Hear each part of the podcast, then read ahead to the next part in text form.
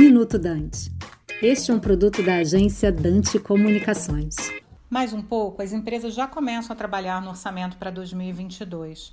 Não bastasse toda a incerteza no cenário econômico em função da pandemia, das eleições, nesse ano, os empresários vão também se preocupar com a falta de clareza na tributação. Desde que o governo apresentou ao Congresso a proposta da segunda fase da reforma tributária, muito se ouve no noticiário sobre o PL 2337 de 2021. Não é para menos.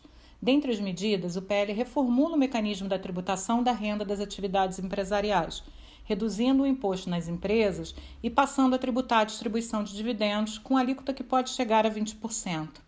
O próprio governo reconheceu que foram utilizados cálculos conservadores e já há substitutivos do projeto alterando a alíquota do imposto. A tributação, que hoje é de 34%, fica reduzida para 24% em 2022 e 21,5% em 2023, considerando também o nível de arrecadação, o que é bastante estranho e questionável.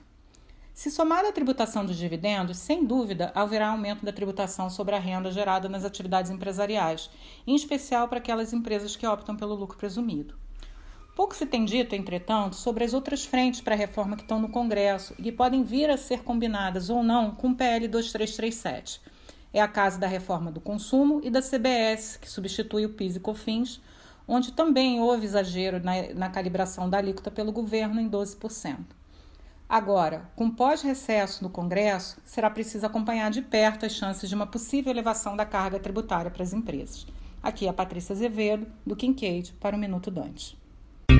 Você acabou de ouvir Minuto Dante, um produto da Dante Comunicações.